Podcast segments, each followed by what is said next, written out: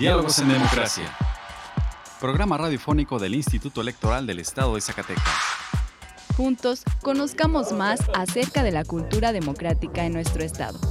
Escúchanos todos los miércoles a partir de las 4.30 de la tarde por la frecuencia del 97.9 de FM del Sistema Zacatecano de Radio y Televisión. Diálogos en Democracia. Esto es Diálogos en Democracia. La pluralidad como lenguaje único donde todas las voces sean escuchadas. Diálogos en Democracia. Programa radiofónico del Instituto Electoral del Estado de Zacatecas. Un acercamiento a la diversidad de ideas y pensamientos. Comenzamos. Diálogos en Democracia. Muy buenas tardes, les saluda Carolina López dándoles la bienvenida a Diálogos en Democracia, programa radiofónico desarrollado por el Instituto Electoral del Estado de Zacatecas. Agradecemos su compañía a una emisión más hoy, miércoles 13 de julio. En el programa de hoy hablaremos de la conferencia de la consejera electoral del INE, Carla Humphrey, titulada La digitalización de las elecciones. En nuestra sección de entrevista platicaremos con el consejero Israel Guerrero de la Rosa acerca de la firma de convenio de Elies con el COSIP, además de las últimas noticias en materia electoral. Vamos ahora a nuestra primera sección de efemérides. Pluralidad, donde todas las voces son escuchadas. Diálogos en democracia. Esta semana en la historia. Efemérides. 11 de julio de 1863. La Asamblea de Notables del Grupo Conservador vota a favor de establecer una monarquía en México. 12 de julio de 1859. Desde Veracruz, el presidente Juárez emite la ley de extinción de órdenes monásticas y bienes eclesiásticos. 13 de julio de 1954. Muere en la Ciudad de México la pintora mexicana Frida Kahlo, una de las artistas mexicanas de mayor reconocimiento internacional. 14 de julio de 1824. Agustín de Iturbide quien fue emperador de México, es aprendido en Soto la Marina, Tamaulipas. 15 de julio de 1867.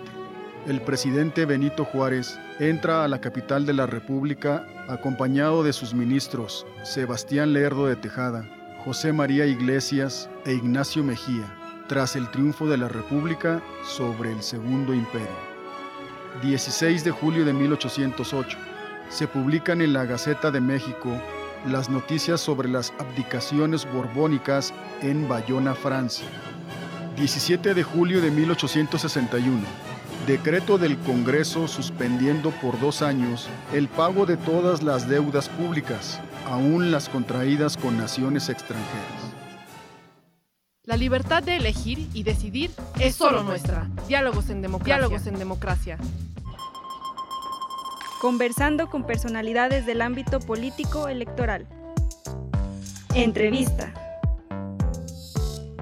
Hoy está con nosotros el consejero electoral Israel Guerrero de la Rosa, presidente de la Comisión de Sistemas Informáticos del Instituto Electoral del Estado de Zacatecas, con quien platicaremos acerca de la firma de convenio que se realizó el día de ayer con el Consejo Zacatecano de Ciencia, Tecnología e Innovación. Consejero, muy buenas tardes, bienvenido a Diálogos en Democracia. Muchas gracias, Caro. Gracias por la oportunidad de estar nuevamente aquí en Diálogos en Democracia con ustedes y poder compartir con nuestro público. Platíquenos la importancia de esta firma de convenio. ¿Cuál es el objetivo de la firma del convenio del IES con el COSIT? Sí, claro, Caro. Mira, hay un asunto aquí muy relevante. La pandemia finalmente nos obligó a darnos cuenta de que necesitamos adoptar completamente la tecnología como un aliado en el ejercicio de nuestros derechos político-electorales, incorporar cada vez más estos procesos tecnológicos a, nuestro dossier institucional y en ese sentido, eh, este convenio se enmarca en el reconocimiento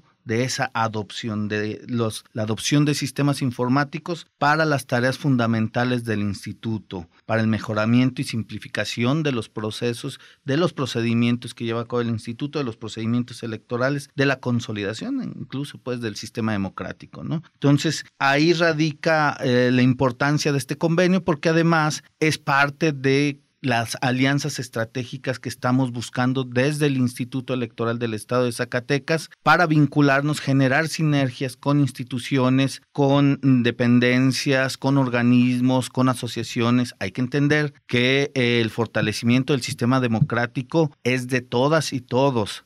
¿sí? es, eh, no es potestad de nadie y en ese sentido debemos de trabajar organismos electorales, órganos jurisdiccionales, ciudadanía en general, asociaciones, instituciones educativas, eh, diversidad de instituciones públicas, pues tenemos que entrar a esta tarea del fortalecimiento del sistema democrático. Y en ese sentido, buscamos esa sinergia ahora con el COSID, entendiendo, como lo decía, la importancia, la relevancia que tiene la adopción de tecnologías de sistemas informáticos para las tareas de la institución. ¿Cuáles son los proyectos en específico en los que se trabajarán con el COSID?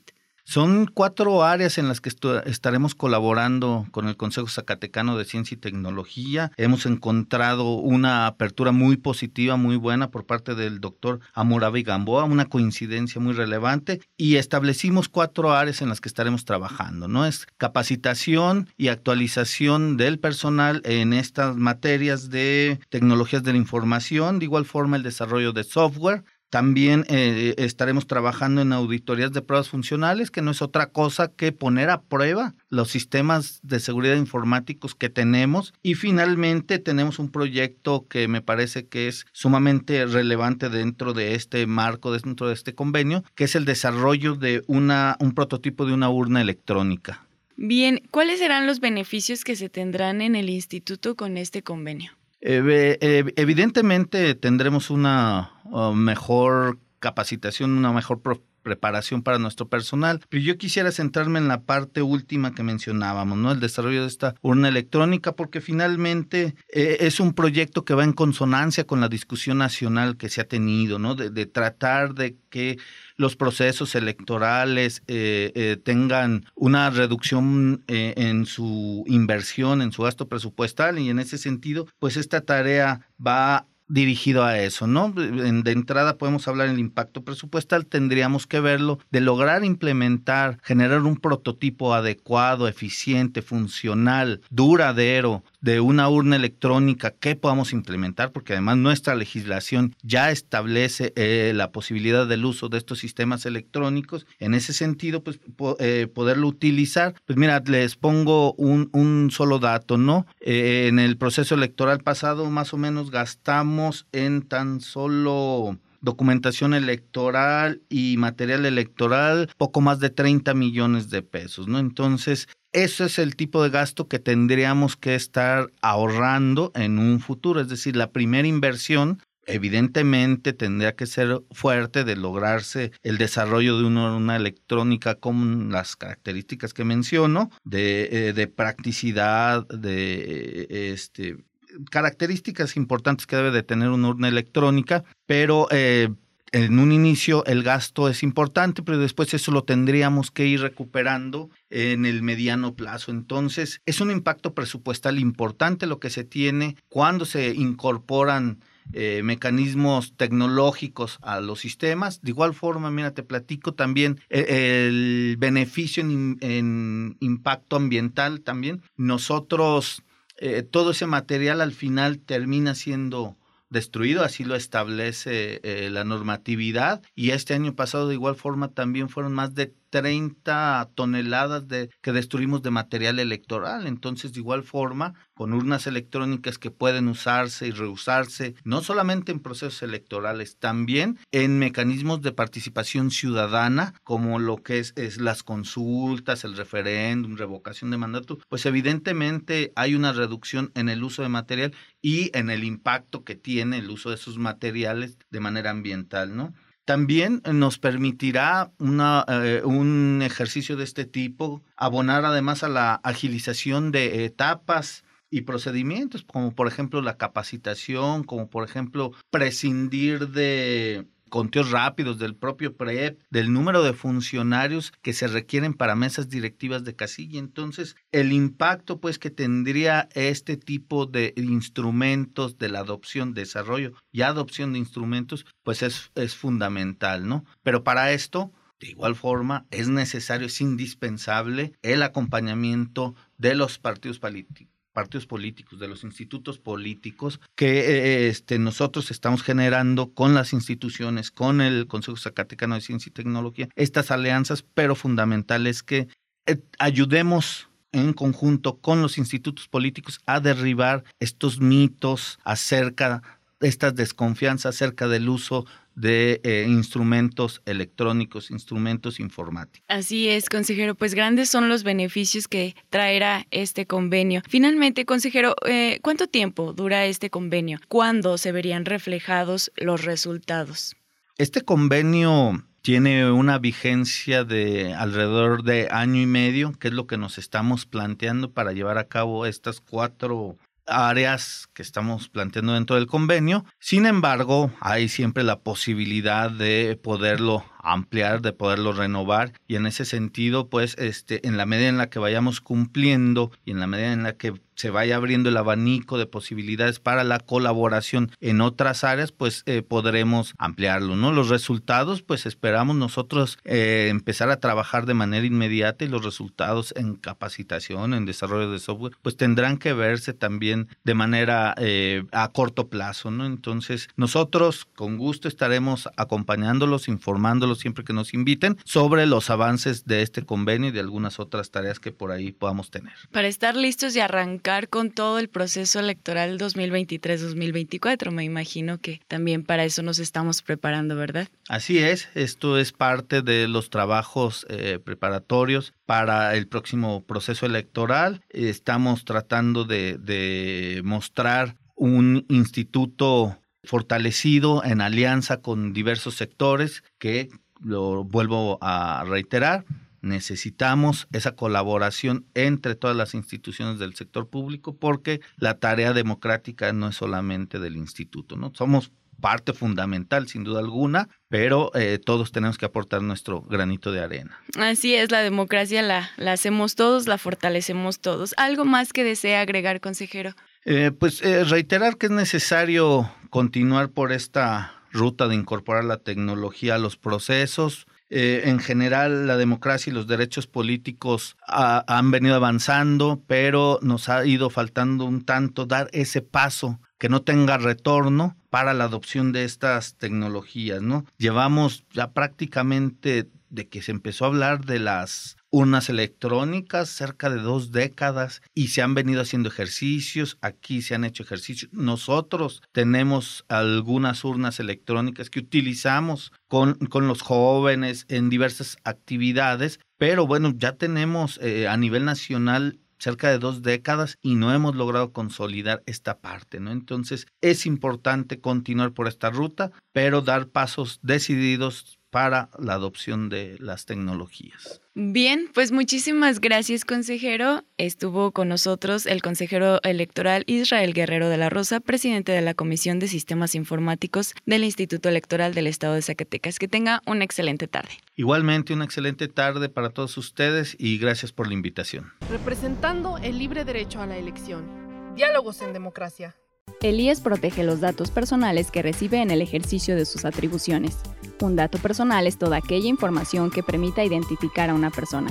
Si no estás de acuerdo con el tratamiento de tus datos personales, puedes ejercer tus derechos de acceso, rectificación, cancelación u oposición. El procedimiento es sencillo y gratuito. Comunícate al 492-92-20606, extensión 650, o en transparencia.ies.org.mx. Instituto Electoral del Estado de Zacatecas. Nuestra elección en la diversidad de, en la diversidad de pensamiento. Diálogos en democracia. Explorando ideas a través del diálogo. Hablemos de... El día de ayer, 12 de julio, se llevó a cabo la videoconferencia de la consejera electoral Carla Humphrey titulada La digitalización de las elecciones. Previo a esto se hizo la firma de convenio entre el Instituto Electoral del Estado de Zacatecas y el Consejo Zacatecano de Ciencia, Tecnología e Innovación. El consejero presidente del IES, maestro Juan Manuel Frausto Ruedas, dio la bienvenida al evento y mencionó los antecedentes del uso de la urna electrónica. En 2001, las y los zacatecanos que residen en el extranjero tuvieron la oportunidad de emitir por primera vez de forma virtual su voto por vía internet para elegir al gobernador del estado. Sabemos que también contaron con la opción de la boleta postal, pero la mayoría de quienes votaron desde el extranjero en la pasada elección de gobernador eh, seleccionaron la, decantaron, pues fueron por la vía virtual. Lo que nos dice pues que es una opción que este, pues tiene la simpatía de la ciudadanía que reside en el extranjero, en este caso.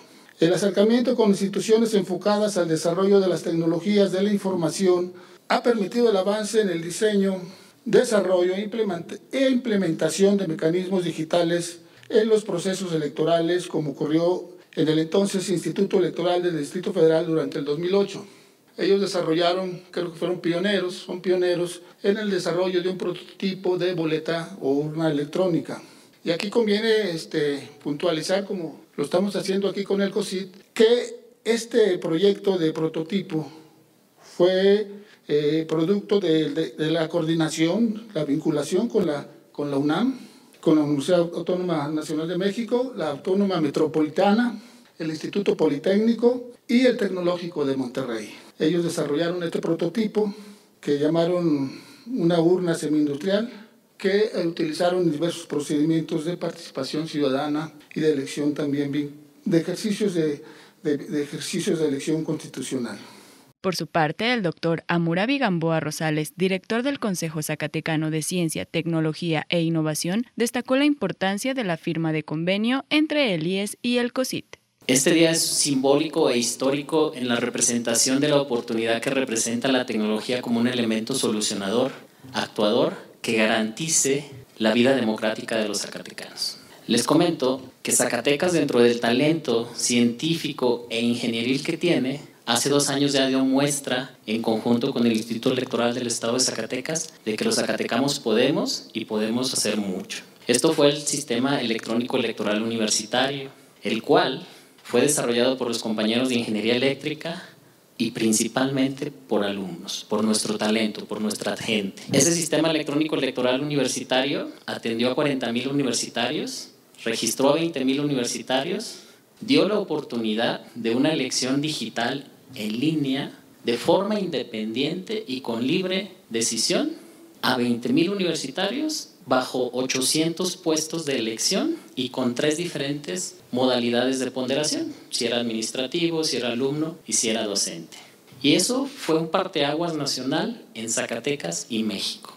Los zacatecanos podemos y podemos desarrollar nuestra tecnología. Es ahí donde en este convenio afrontamos el desafío en conjunto con la Universidad Autónoma de Zacatecas y la Unidad Académica de Ingeniería Eléctrica en sus diferentes licenciaturas y posgrados, desarrollar los cursos de capacitación, el desarrollo de software, las pruebas de software y sobre todo de una urna electoral confiable, viable, que garantice la efectividad del voto, la legalidad del voto y la certeza del voto, cuyas principales características jurídicas se dieron en, en la elección universitaria.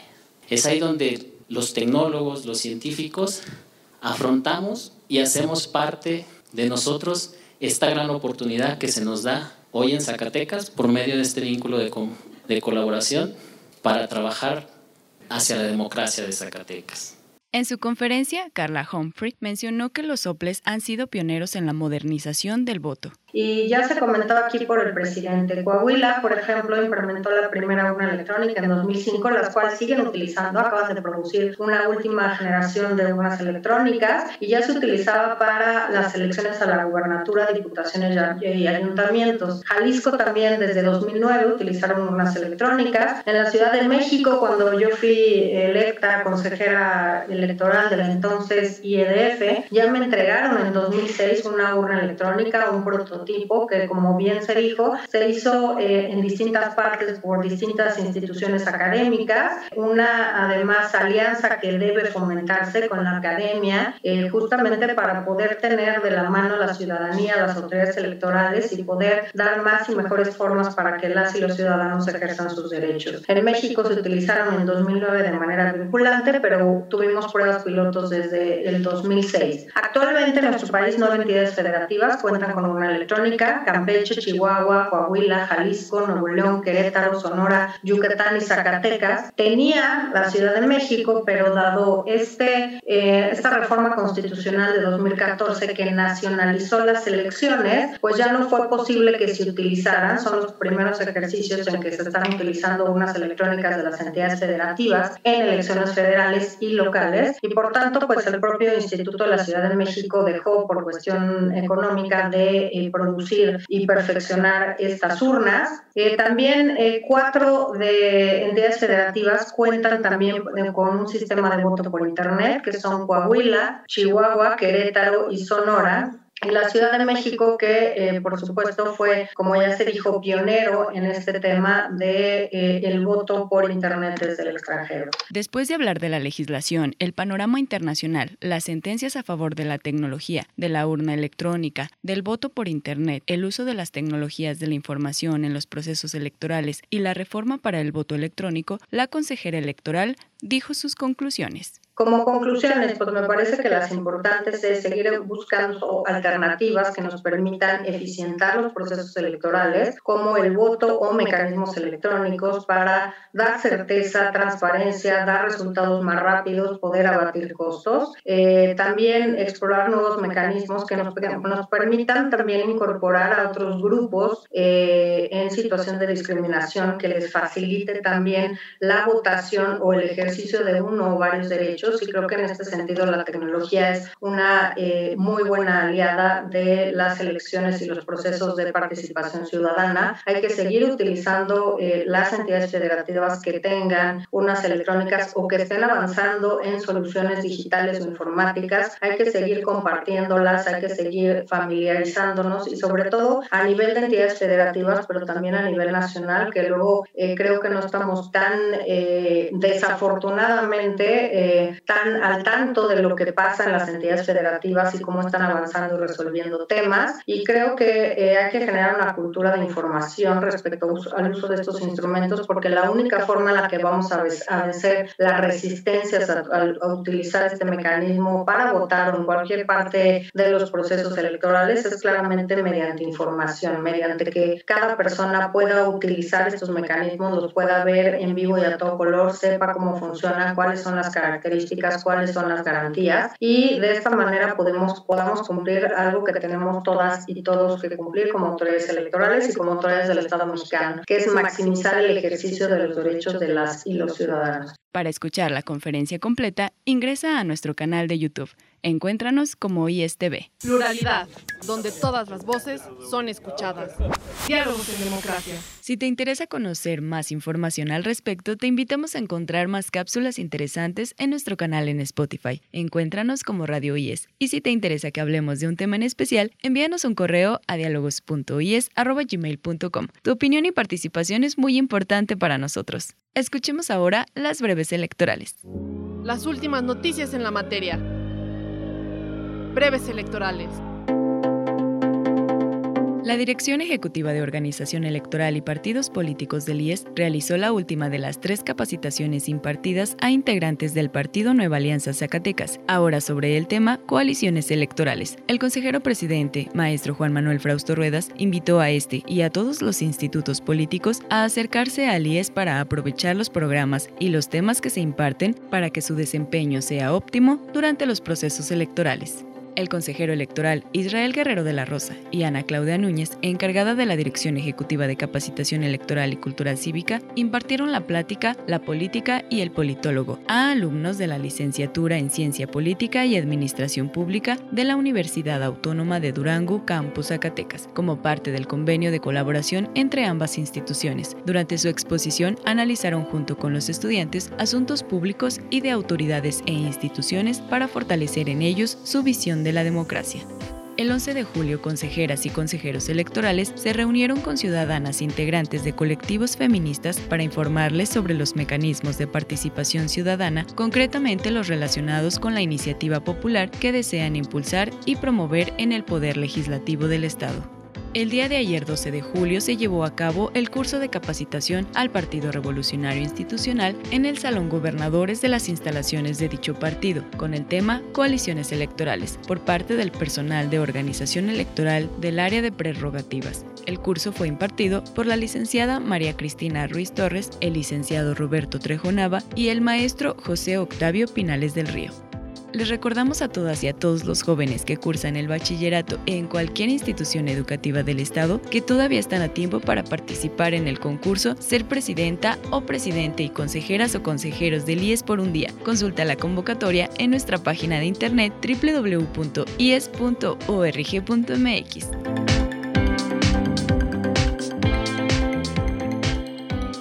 La libertad de elegir y decidir es solo nuestra. Diálogos en democracia. Diálogos en democracia.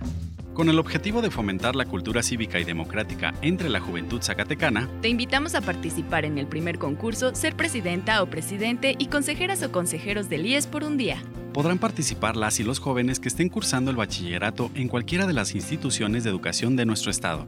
Conoce las bases de la convocatoria en www.ies.org.mx. Participa. Te estamos esperando. Instituto Electoral del Estado de Zacatecas. 25 años impulsando la democracia. Representando el libre derecho a la elección. Diálogos en democracia.